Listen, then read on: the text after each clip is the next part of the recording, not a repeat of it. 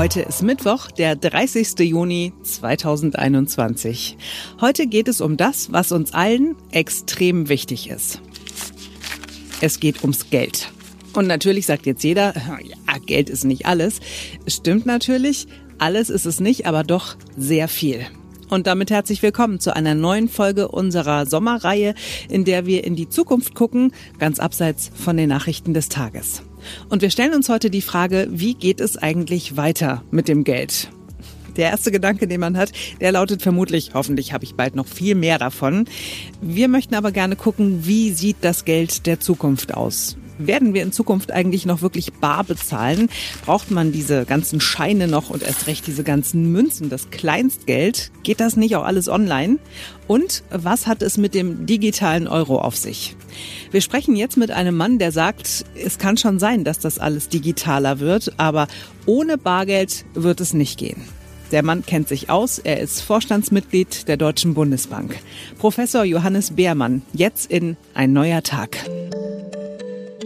Hallo, Herr Beermann. Guten Tag, Herr Schubert. Schön, dass Sie sich Zeit nehmen und mit uns über die Zukunft des Geldes sprechen. Äh, fangen wir mal vorne an. Wie lange haben wir eigentlich noch dieses Bargeld?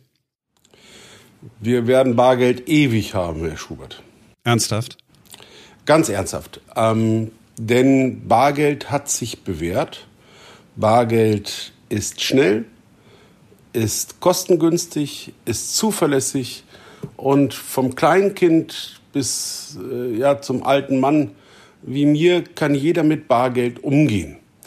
Das heißt, äh, Bargeld ist die einfachste und ursprüngliche Art zu bezahlen auf der einen Seite, auf der anderen Seite auch ähm, ein bisschen Geld zu sparen, zu Hause eine eiserne Reserve zu haben. Das nennt man das Hortungsverhalten oder die Hortungsfunktion, die Bargeld auch hat.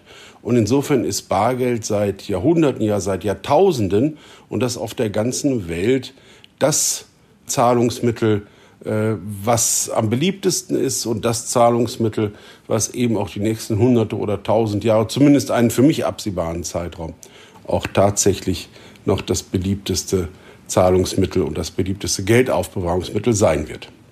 Das sagen Sie, weil Sie bei der Deutschen Bundesbank sind. Wenn Sie in Schweden wären, bei der schwedischen Bundesbank, wahrscheinlich heißt die da Reichsbank, ich weiß es aber nicht genau, dann würde man wahrscheinlich sagen, Bargeld, ja, das ist was von gestern, das brauchen wir da in Zukunft gar nicht mehr. Warum sind wir Deutsche so, so, so Bargeld fixiert eigentlich? Wir sind in Deutschland nicht übermäßig Bargeld fixiert, sondern wenn Sie sich Europa anschauen, da stellen Sie fest, dass es von Süd nach Nord ähm, ja, dass die Liebe ein bisschen abkühlt mit den Temperaturen fürs Bargeld. Das heißt also, gerade im Süden Europas äh, ist der Hang zum Bargeld stärker als im Norden Europas. Wir als Deutsche liegen mit der Schweiz, mit den Österreichern in der Mitte und haben deswegen ein, ein durchaus durchschnittliches Verhältnis zum Bargeld. Denn äh, wie neulich erst wieder eine Umfrage der Europäischen Zentralbank gezeigt hat, wird in ganz Europa zu weit über 70 Prozent bar bezahlt. Warum klappt es in Deutschland so gut? Das hängt, Herr Schubert Stich, damit zusammen, dass wir ein sehr bevölkerungsreiches und ein sehr dicht besiedeltes Land sind. Äh, wenn Sie durch Deutschland fahren, dann ähm, werden Sie feststellen, dass wir über 60.000 Bargeldautomaten haben, wo man sich mit Bargeld versorgen kann. Wir haben über 25.000 Bankstellen, Bankfilialen, wo man auch Bargeld bekommt. Und wenn Sie mal in Ihrem Supermarkt waren, haben Sie festgestellt, dass der freundliche Kassierer oder die freundliche Kassiererin Sie fragt, möchten Sie auch noch etwas Bargeld haben?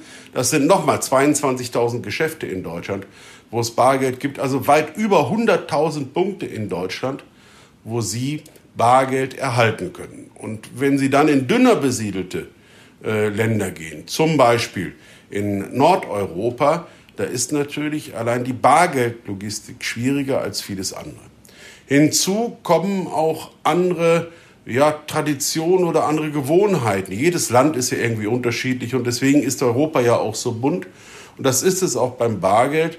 Und wir in Deutschland haben, obwohl wir ja auch Hyperinflation hatten, wenn wir an den, an den Anfang des letzten Jahrhunderts denken, haben trotzdem eine Liebe zum Bargeld, die nicht erloschen ist. Und Bargeld ist in Deutschland nach wie vor das mit Abstand am häufigsten benutzte Zahlungsmittel. Ich finde es tatsächlich lästig. Also ich, diese, diese Geldautomaten, irgendwie ist der nie da, wo man, wo man sein möchte. Ähm, und dann ärgere ich mich, wenn ich nicht mit meiner Apple Watch mittlerweile bezahlen kann. Und ich dachte jetzt tatsächlich, dass das so die Zukunft ist. Ich halte nur noch meine Uhr davor. Im Supermarkt geht das ja problemlos und zack, ist bezahlt. Dieser Zwischenschritt, das Papier zu drucken, die Münzen zu prägen, das kostet doch alles nur Geld. Ich habe äh, gelesen, das kostet weltweit, unterschiedliche Angaben habe ich gefunden. Die einen sagen 150 Milliarden, in Dollar ist es äh, ausgewiesen worden, 150 Milliarden bis 250 Milliarden kostet es jedes Jahr, nur das Bargeld überhaupt erst herzustellen und zur Verfügung zu stellen, also dann auch noch zu transportieren. Das ist doch Wahnsinn.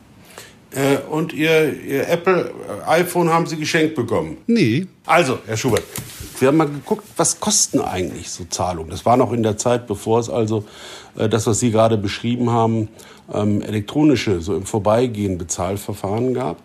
Und dort haben wir festgestellt, dass der mit Abstand billigste äh, Weg zu bezahlen, der mit Bargeld ist. Nämlich der kostet der Bezahlvorgang etwas über 20 Cent, 23, wenn ich es richtig im Kopf habe. Ähm, wenn Sie zum Beispiel mit einer Kreditkarte zahlen, bezahlen Sie weit über einen Euro. Was auch ganz klar ist, denn Bargeld kostet den Verbraucher, die Verbraucherin praktisch nichts. Wir als Zentralbanken, wir als Notenbanken, wir entwickeln zum Beispiel die Geldscheine, die Sicherheitsmerkmale. Wir lassen sie drucken auf unsere Kosten. Wir bringen sie in unsere über 30 Filialen als Bundesbank in Deutschland. Auch das trägt dazu bei, dass die Bargeldversorgung funktioniert. Und erst ab dem Zeitpunkt werden Transportkosten, Zählkosten und, und, und fällig. Das haben Sie natürlich. Bei allen anderen Zahlweisen haben Sie das nicht, sondern dahinter stehen in der Regel private Wertdienstleister, Banken oder andere Zahlunternehmen, die natürlich und auch völlig zu Recht für die zur Verfügungstellung entsprechender Infrastrukturen bezahlt werden wollen. Und im Übrigen ist es ja auch für den Benutzer keine dogmatische oder ideologische Frage, ob er nun bar bezahlt oder ob er unbar bezahlt, sondern jeder von uns hat ja für bestimmte Dinge seine eigene Art zu bezahlen. Wir wissen, dass vor allem die kleineren Einkäufe ähm, am häufigsten bar bezahlt werden. Äh, das können wir daran erkennen, dass der 20er, der 50er die Scheine sind, die am meisten benutzt werden. Es würde kein Mensch auf die Idee kommen, seine Miete etwa in Bar zum Vermieter zu bringen. Oder wenn wir eine Reise bezahlen oder im Urlaub sind, nehmen wir gerne die Vorteile einer Kreditkarte hin. Und insofern hat jeder von uns ja im Portemonnaie nicht nur Bargeld, sondern auch Kreditkarten und, wenn er sich ein Apple iPhone leisten kann, auch Apple Pay. Nur damit es nicht so wirkt, als würde ich Deutschland als rückständig bezeichnen. Das Land der Kreditkarte USA. Ich habe äh, Menschen kennengelernt aus New York, die entweder noch einen Scheck ihrem Vermieter schreiben, aber manchmal auch dem Vermieter tatsächlich Bargeld einwerfen in den Briefkasten. Ja, also es sind nicht, äh, nicht nur wie in Deutschland, weil ich den Eindruck jetzt so, so erweckt habe. Ja, nein, das ist, aber auch das sind eben Gewohnheiten, gerade Schecks, wo Sie sagen, in den USA, das ist eben etwas, was sich heraus was sich herauskristallisiert hat, wo man eben mit der Kreditkarte in den USA sehr viel einfacher, sehr viel schneller umgeht als in Deutschland. Also da macht so jeder seins. Ja, die sind aber, glaube ich, auch ziemlich verschuldet. Der ein oder andere zumindest beim Einsatz der Kreditkarten. Die nehmen nämlich, glaube ich, nicht nur, weil es praktisch ist zu bezahlen, sondern auch praktisch ist, was zu bezahlen, wenn man das Geld noch gar nicht hat, ist mein Eindruck. Nein, da haben Sie so. auch völlig recht, denn das ist ja bei der Kreditkarte das Zahlungsziel 30, 60 90 Tage ist jetzt im Moment, äh, wo es wenig Zinsen gibt, nicht so dramatisch. Aber äh, in Bayern gibt es den schönen Ausdruck, ein 50er zerreißen. Das heißt, wenn Sie mit einem 50-Euro-Schein bezahlen und haben das Wechselgeld zurückbekommen, dann bin ich manchmal schon ein wenig traurig, denn jetzt ist der 50er auch schon wieder angerissen und man weiß genau, was man also in der Tasche hat. Man hat auch das Gefühl, was man bezahlt, wie viel es wert ist, was man bekommt und diese Übersichtlichkeit ist auch beim Bargeld einzigartig. Dabei ist das natürlich am Ende des Tages total absurd. Und das basiert ja nur auf Vertrauen und einem Versprechen. Denn in Wahrheit ist das Stück Papier, das ich da habe, ja nichts wert. Das Stück Papier, was Sie da haben, ist äh, mehr wert als das Stück Papier an körperlichem Wert, bedeutet der Schubert. Das ist schon richtig.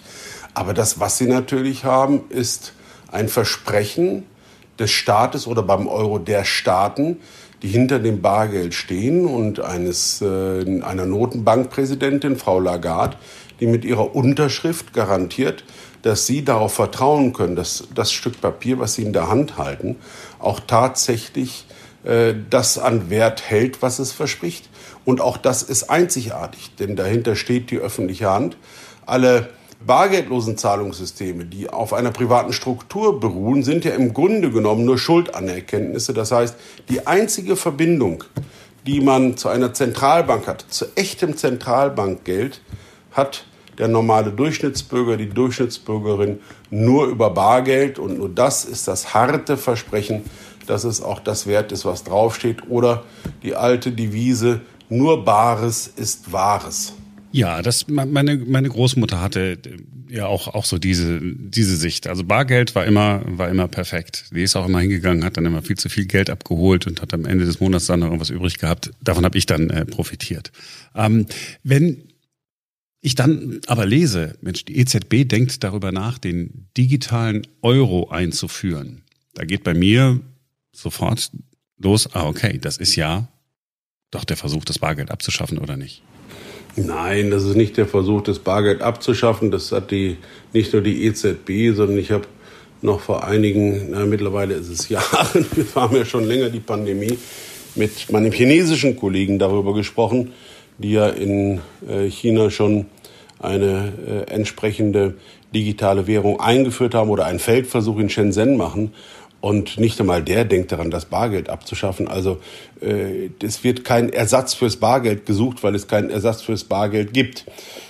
Sondern das, was, äh, worüber die EZB nachdenkt in den nächsten Jahren und das einmal gründlich auch durchdenkt, ist eben die Tatsache, dass in einer digitalisierten Welt eine weitere Bezahlungsform dazukommt.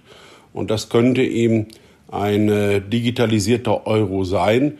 Ich glaube, dass für die Menschen in Europa, die dann mit diesem Euro bezahlen, der Unterschied zum unbaren Zahlungsverkehr äh, gar nicht erkennbar ist, sondern man wird das über eine Karte oder wie auch immer, wenn es denn eingeführt wird, wird man also die Euros austauschen und damit wird es wie unbarer Zahlungsverkehr sein. Also kurz und gut, äh, mitnichten soll der digitale Euro den realen Euro ersetzen. Es ist ein weiteres Zahlungsmittel. Es ergänzt das Portfolio, mit dem die Verbraucherin oder der Verbraucher ihr Geld ausgeben können.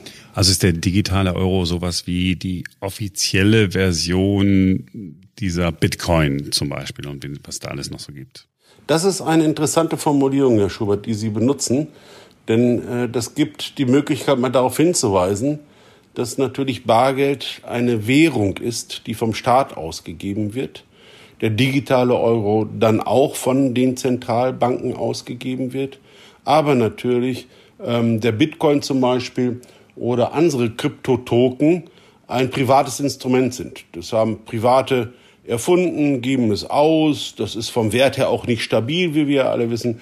Das heißt, diese Kryptotoken haben mit der Währung und mit digitalem Zentralbankgeld, also einem digitalen Euro, überhaupt nichts zu tun. Sie sind mehr Anlageobjekt oder Tauschobjekt oder eben ein Bezahlungsmittel, auf das sich zwei Leute mal verständigt haben.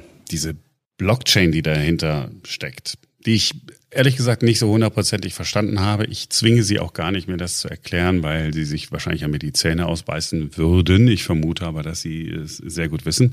Diese Blockchain, also diese, in meinen Worten ist es, es werden alle möglichen Zahlungsmodalitäten einfach nur digital festgehalten und zwar in einer Blockchain, in so einem digitalen, in einer digitalen Kette, nennen wir es dann mal so. Und ich brauche dann am Ende des Tages keine Bank mehr, keine offizielle Stelle mehr, die bestätigt, dass diese Transaktion A so stattgefunden hat und dass so und so viel, in dem Fall Bitcoins, bei dem sind und so und so viel sind bei dem. Das ist ja, wenn man das zu Ende denkt, macht das die Bank überflüssig, die zu der ich gehe, macht die Sparkasse überflüssig. Kann sowas auch eine Zentralbank überflüssig machen? Technisch ja, oder? Zentralbank macht es nicht überflüssig, weil eben auch der Wirtschaftsaustausch oder der Warenaustausch keine Zentralbanken überflüssig macht. Sie haben natürlich völlig recht, Herr Schubert, ähm, dass äh, ein Zahlungsverkehr ohne Banken oder Finanzintermediäre, also ganz dezentral, äh, das ist, was einen entsprechenden Austausch von Token auszeichnet. Aber wenn Sie so wollen, ist das mehr ein Tauschgeschäft, ein Tauschhandel, also eine Kuh gegen zwei Schafe oder wie auch immer, äh, als Zentralbankgeld. Denn es sind ja die anderen Eigenschaften, die Bitcoin und Co. haben, dürfen ja nicht äh, vergessen werden. Ähm, das heißt, die Kryptotoken haben sich, sind aus ökonomischer und ökologischer Sicht, ich möchte es mal so formulieren, ineffizient. Einmal, sie haben das sehr schön beschrieben mit der Blockchain. Ähm, genauso ist es. Das bedeutet aber gleichzeitig einen hohen Energieverbrauch.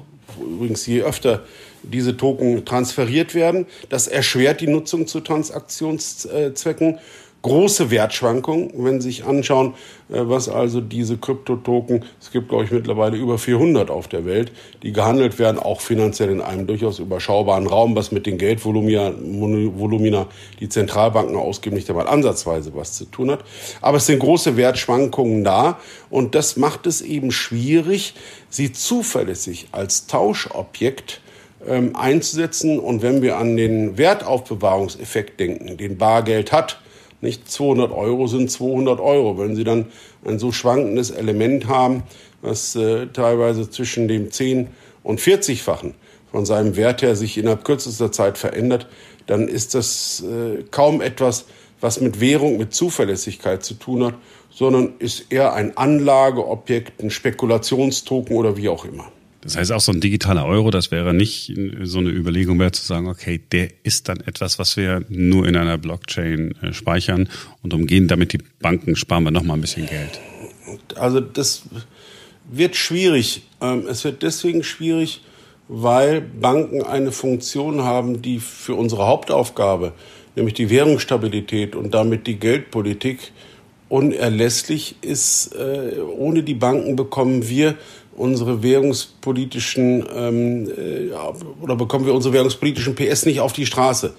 Äh, das heißt, das Bankensystem ist, ist wichtig, ist, das sind ja die Blutbahnen der Wirtschaft, wenn Sie so wollen, durch die dann das Geld fließt, in welcher Form auch immer. Und insofern muss man da sehr, sehr aufpassen, äh, dass genau der Effekt, wie Sie ihn gerade beschrieben haben, Herr Schubert, dass dieser Effekt nicht eintritt. Aber darüber wird man auch in den nächsten Jahren reden und diskutieren. Denn in der Tat, und äh, das haben Sie ja auch damit schon nicht nur angedeutet, sondern deutlich gesagt, ist der Unterschied zwischen dem digitalen Euro und einer Kreditkarte der, dass der digitale Euro knallhartes Zentralbankgeld ist, wohingegen, wie ich ja vorhin schon ausgeführt habe, bei unbaren Zahlungsmethoden häufig Forderungen die auch zwischendurch mal verloren gehen können, theoretisch, ähm, häufig Forderungen gegeneinander verrechnet werden. Also das ist eben eines der Elemente, äh, die man bei der Herausgabe einer digitalen Währung mit berücksichtigen muss. Sie haben ganz zu Anfang beschrieben, wie viele Bankfilialen es gibt und wie viele Geldautomaten. Ähm, ja, bei der Zahl der Bankfilialen ist mir aufgefallen, die Statistik sagt das auch, das werden immer weniger. Glauben Sie denn, dass wir so in fünf, sechs, vielleicht zehn Jahren noch so viel Bankfilialen haben, wie es, wie es heute gibt? Vermutlich doch nicht, ne? Naja, wann waren Sie denn das letzte Mal auf Ihrer Bank, Herr Schubert? Ich kann mich nicht erinnern. Also ich gehe jeden Tag hin, aber nicht zum Geld abholen, sondern weil ich hier bei der Zentralbank arbeite. Scherz beiseite, genauso ist es. Ich kann mich auch nicht erinnern, wann ich also mal bei meiner privaten Bank war. Denn ich bin mit entsprechenden Geldautomaten, seitdem ich auch an der Kasse meines Supermarktes Geld bekomme, bin ich wunderbar mit Bargeld versorgt. Alles andere mache ich ja auch elektronisch, Überweisungen, sitzen Sie wahrscheinlich auch am Computer. Das heißt also, vieles wird in einer digitalisierten Welt ja als Dienstleistung auch digital angeboten. Und äh, wie allein schon die Tatsache zeigt, dass mittlerweile im Supermarkt äh, Geld ausgegeben wird, wird es immer wieder Möglichkeiten geben, Bargeld an der einen oder anderen Stelle zu erhalten. Und wie ich schon eingangs sagte, über 100.000 Möglichkeiten in ganz Deutschland. Also da wird mir um die Bargeldversorgung nicht bange. Ich merke, Sie, Sie sind ein wie der Anwalt des Bargeldes. Ja, ich, will dem, ich, und, und ich bin sozusagen der Ankläger. Das ist jetzt die Rolle, in die bin ich hineingeschlüpft. Will ich ja überhaupt nicht. Es macht, gehe ja auch hin und ich gehe ja auch nochmal zum Geldautomaten. Ich hole dann auch nochmal, auch wenn ich abends in der Kneipe war, denke ich, oh Gott, hier will ich jetzt auch nicht bezahlen mit, mit der Karte, weil ich weiß, ähm, die kann das Geld sofort gut gebrauchen und die muss dann nicht nur so und so viel Prozent irgendwie abdrücken oder so. Ähm, Bargeld hatte einen Nachteil und ist immer wieder in Verruf geraten. Es hat äh, in Europa und auch hier in Deutschland immer wieder Diskussionen darüber gegeben, ob man nicht sagen sollte, okay, Bargeld so für das tägliche Einkaufen ist ja alles völlig in Ordnung. Und dann kann man sagen, okay, dann gibst du mal 100 aus oder vielleicht auch mal 150. Lass es 200 Euro sein. Aber dann ist Schluss mit dem baren Bezahlen. Denn es ist ja perfekt Bargeld.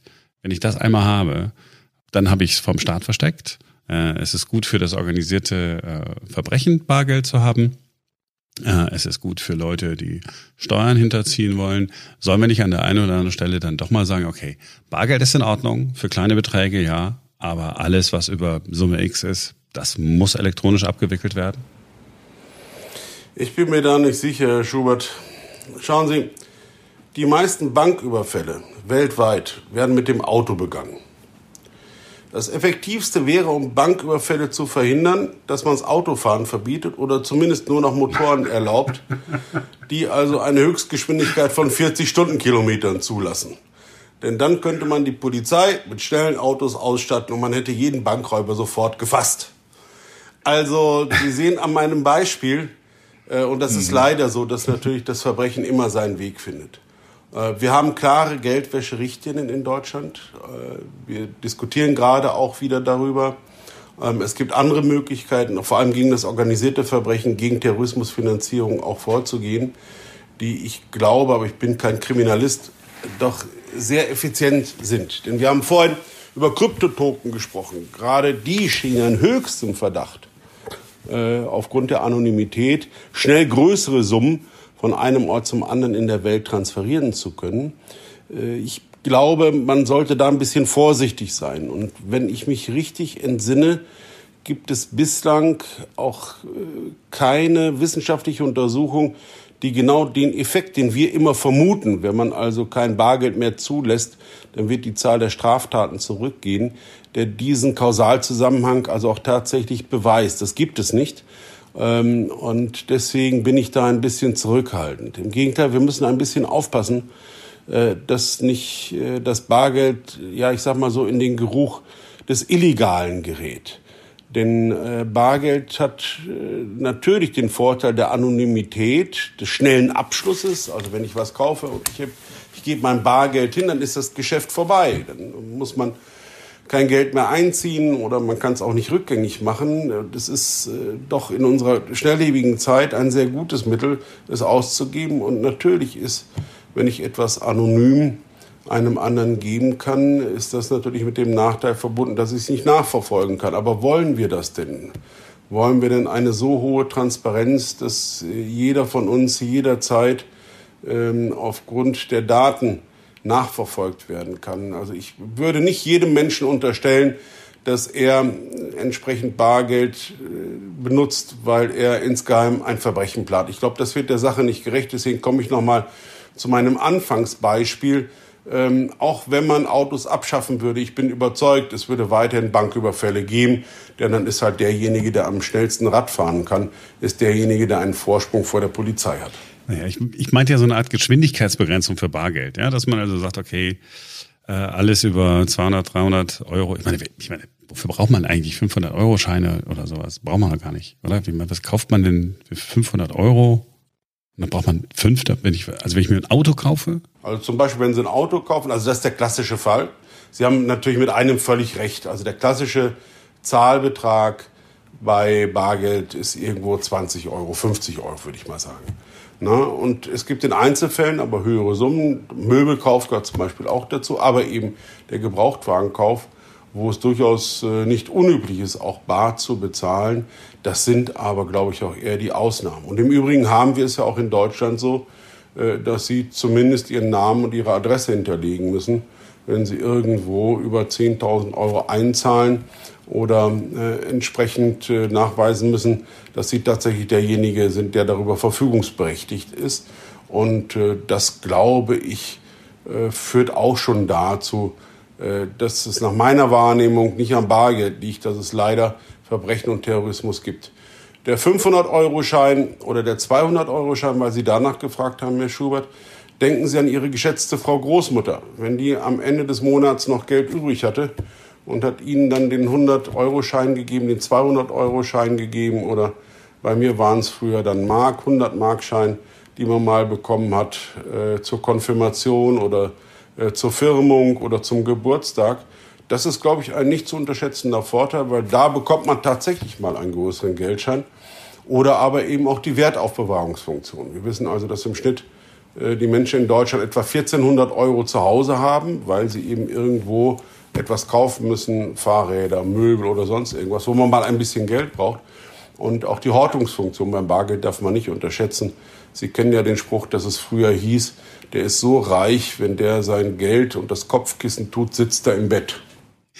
Ja, und äh, wenn er da ganz lange in seinem Bett sitzt, äh, verliert sein Geld äh, so viel an Wert, dass er dann irgendwann eigentlich damit nicht mehr viel anfangen kann. Also muss er sehr lange sitzen, bis es dann wirklich äh, einen nennenswerten Verlust gibt. Aber ne, bei so einer Inflationsrate von, im Moment ist ja ein bisschen höher wieder, aber sagen wir mal zwei Prozent, wenn wir das zwei Prozent Ziel nehmen, ist ja das, das Horten vom Bargeld eigentlich ja bekloppt. Ja gut, aber das ist ja Schubert, da müssen wir uns irgendwie müssen uns aus der Nummer rauslassen. Die einen sagen, es ist bedauerlich, dass es nicht mehr Zinsen gibt, jetzt zu sagen. Also die Zinsen führen aber dazu, dass man, äh, dass man bei der Bargeldhortung irgendwie nicht optimal aufgestellt ist. Also ich glaube, also wenn es keine Inflation gibt, bedeutet ja auch, dass es keine Preissteigerungen gibt. Das heißt, ähm, dass also dann der Hunderter tatsächlich in einem Jahr noch annähernd so viel wert ist, wie er, wie er es vorher war. Also ich glaube, das sind alles Dinge, denn auch die Aufbewahrung von Geld bei der Bank ist ja nicht umsonst, sondern da steckt ja auch eine Infrastruktur dahinter, die ja auch Geld kostet, wo man dann auch entsprechend an der einen oder anderen Stelle bezahlt. Also ich glaube, das ist jetzt kein signifikanter Nachteil vom Bargeld. Völlig in Ordnung. Wir werden also in Zukunft Bargeld haben, wir werden noch Münzen haben, wir werden noch Scheine haben. Wie wird denn der Schein der Zukunft aussehen? Denn bislang ist es ja so gewesen, dass äh, sie sich immer wieder neue Dinge überlegen, um die noch fälschungssicherer zu machen. Und irgendeiner kommt dann doch immer drauf und, äh, und weiß, wie man es irgendwie fälschen kann. Ist der Zukunft aus Plastik? Ist das, besteht der aus irgendwas Besonderem in Zukunft? Es gibt jetzt schon ähm, Geldscheine aus Plastik. Wenn Sie sich mal den 29er anschauen, der hat einen speziellen Überzug, weil der eben häufiger gebraucht wird was wir beim Fünfer und beim Zehner jetzt schon haben. Wir müssen natürlich beim Material auch schauen, dass das Material nachhaltig ist. Und da sind wir mit dem Baumwollmix, den wir haben, glaube ich, ganz gut aufgestellt. Das halte ich für ein wichtiges Kriterium, dass man da also auch vernünftig mit den Rohstoffen umgeht. Und das, was Sie ansonsten beschreiben, Herr Schubert, Sie haben völlig recht.